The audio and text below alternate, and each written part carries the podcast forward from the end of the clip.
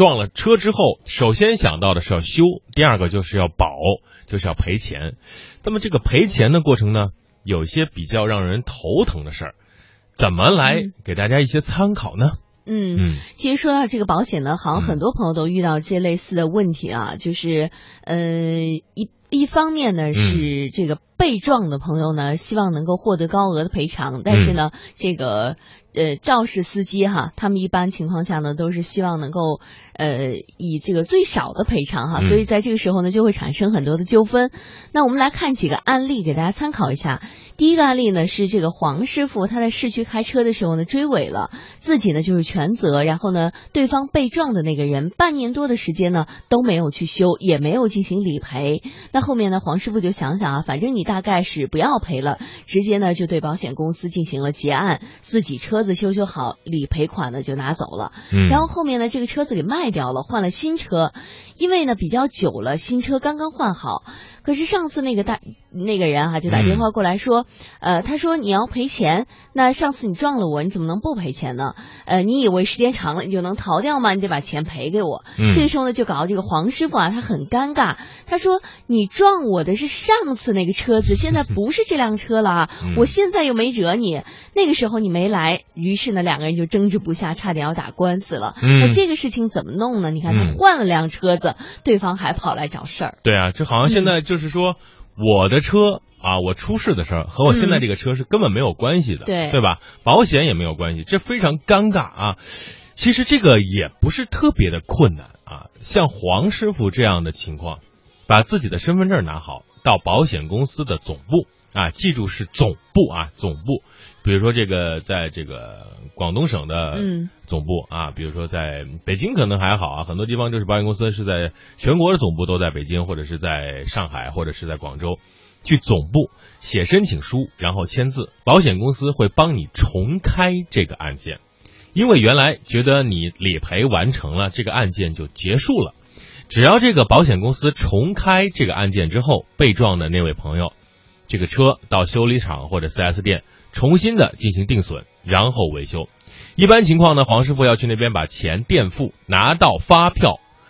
再去保险公司申请理赔一次，就这么一个操作，会比较麻烦一点，但是事儿解决了。嗯，那么这么一个小小的案例哈，它可能也一些延伸出来了几个问题，就是、嗯第一是说呢，前面的车。或者是前一个保险已经过期了，我买了嗯新车，而且这个新车的保险公司和原来如果又不是一家，那么嗯上一台车子出的险啊，我嗯还能不能够理赔呢？嗯我们在这里说啊，就算你这个保险周期过了，或者说呢，你这个保险已经退掉了，但是在保险生效期间内发生的保险理赔案件还是可以继续理赔的。嗯，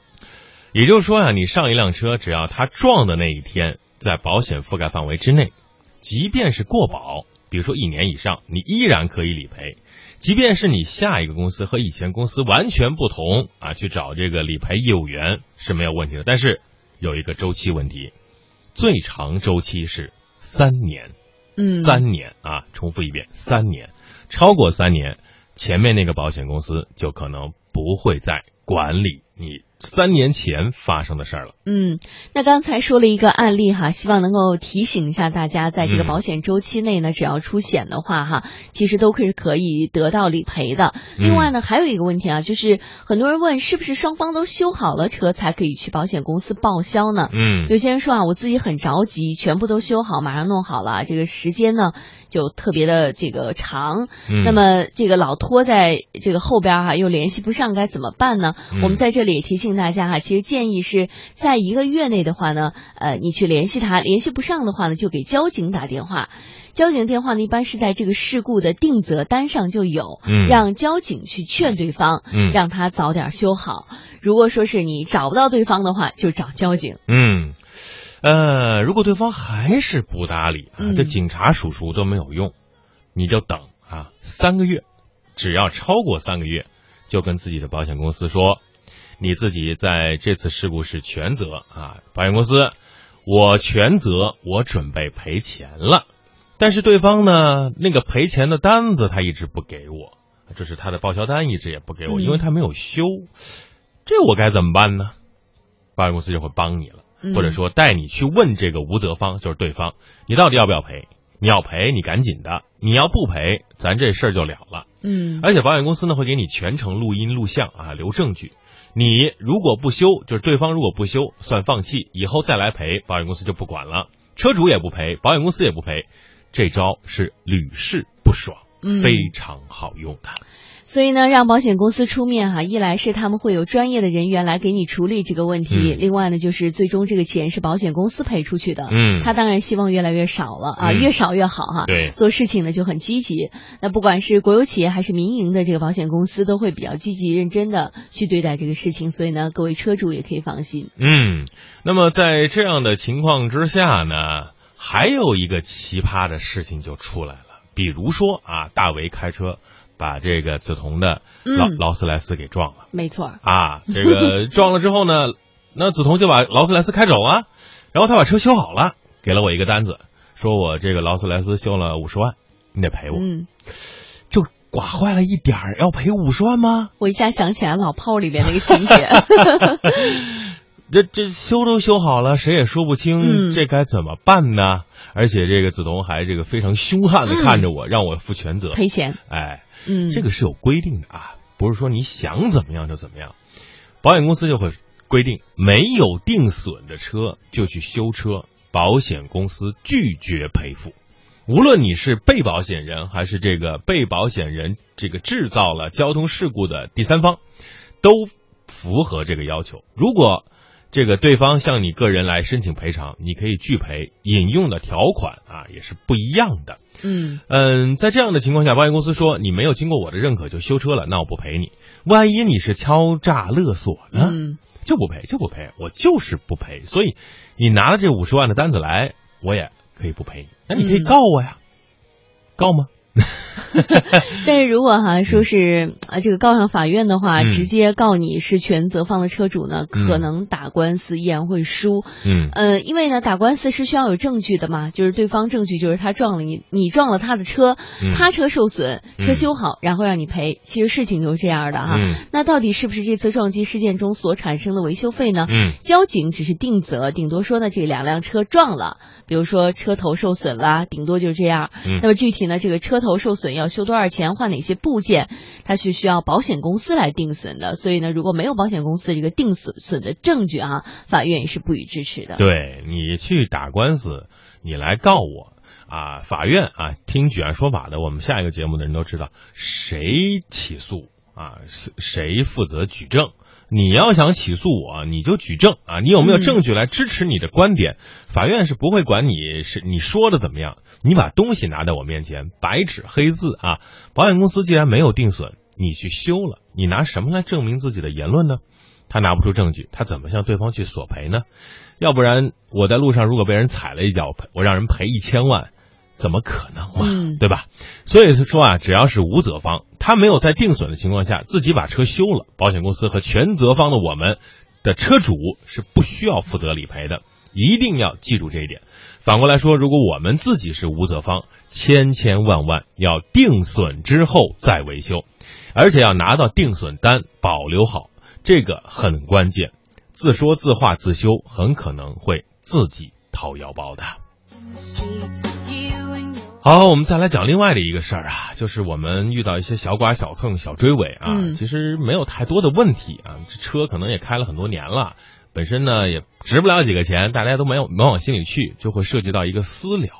为什么要私了呢？因为我们很在乎保险的钱数，嗯比如说你今年保险费是两两千元，如果你没有出险啊，那个赔付率就会这个保险费率就会下降嗯到一千五。那如果你出了险啊，出了很多险，明年可能就是两千五了，对，保额会上涨。对，影响第嗯二年的保费。维修费可以掂量一下，一般情况下，理赔对方不超过两千元，我们可以通过要求把它划到交强险来计算。哦，如果说是超过两千险，哎两千块钱的话，交强险就保不了你了就。保不了那么多嗯啊。嗯它对于这个车辆的损坏是两千块钱以内，但对于人员的损害啊，我记得是十一万两千还是十一万两百啊，是这样一个赔率。那么如果超过两千元，交强险保不了你，那就必须要算商业险，算一次出险记录。嗯，那可能第二年你会多收一点，这个多付点钱哈，保险公司呢也会比较乐意这个嗯收你的钱。对啊，呃，那么我们最后再来讲一个就比较常见的啊，也是有点难的，就是嗯对方是全责，而且呢，对方保险公司已经把我的理赔费用全部都打到他账上了，但是呢，这个人呢，他不承认我的嗯修理费，非常无赖，或者是不给钱，怎么嗯办？嗯？怎么办？这个我们曾经也说过，如果涉及的金额不多啊，比如说三五千、一万块钱、两万块钱，不建议各位去打官司。为什么呢？第一，打官司的成本很高啊，你起诉所有这个诉讼费是你要先行垫付，垫付完之后，你打官司赢了啊，去找这个这个败诉方去要钱，嗯这个成本很高。还有一个成本是我们大家都很忙，时间精力真的忙不过来。啊，比如说现在的宝宝啊，多么累啊！那么你作为一个无责方或者说是受害方，你可以直接打电话给保险公司，说，呃，我的车出了什么问题，嗯我请求你和对方，也就是对方拿到钱的这一方的保险公司进行代位求偿，或者叫代位赔偿。嗯，一般嘛，保险公司互相之间打交道都是专业的人做专业的事哈，而且呢不会有什么问题啊，嗯所以呢，呃，一般来说呢也都不会发生某一方面特别吃亏的这样一个情况。嗯嗯嗯，在这样的一个情况下呢，代位赔偿，不同的公司是有不同的策略的啊。如果有的公司说你必须得在我这儿买全套的交强险和商保、商业保险才能够提供代位求偿、代位赔偿的服务，有的人会给你一些条件，但是不管他出什么条件，告诉大家，如果你启用了代位赔偿，那么都算一次出险。不管你是全责方还是无责方，那么在这样的一个情况下，第二年的保费自然会提高了。所以大家呢，在选择保险公司的时候，一定要把这些事儿都看清楚啊！不是说这个保险的业务员他跟你态度特别好，笑眯眯的啊，每天都说王哥长王哥短，理解长理解短，这个不算服务好，而是把保险条款拿出来，什么样的情况下我可以付出更少的代价来遵循我的利益，这是你保险公司应该做的。有可能说我这个十年都不出险，但是呢，万一出了一次大的呢，这个需要保险公司去帮你去承担这些事情。呃，不要选择太便宜的，而是要看清楚条款，掏更多的钱能够享受的服务，我觉得这个你要再三的考虑，达到一个平衡点。我觉得有些时候，呃，电话车险是一个不错的选择。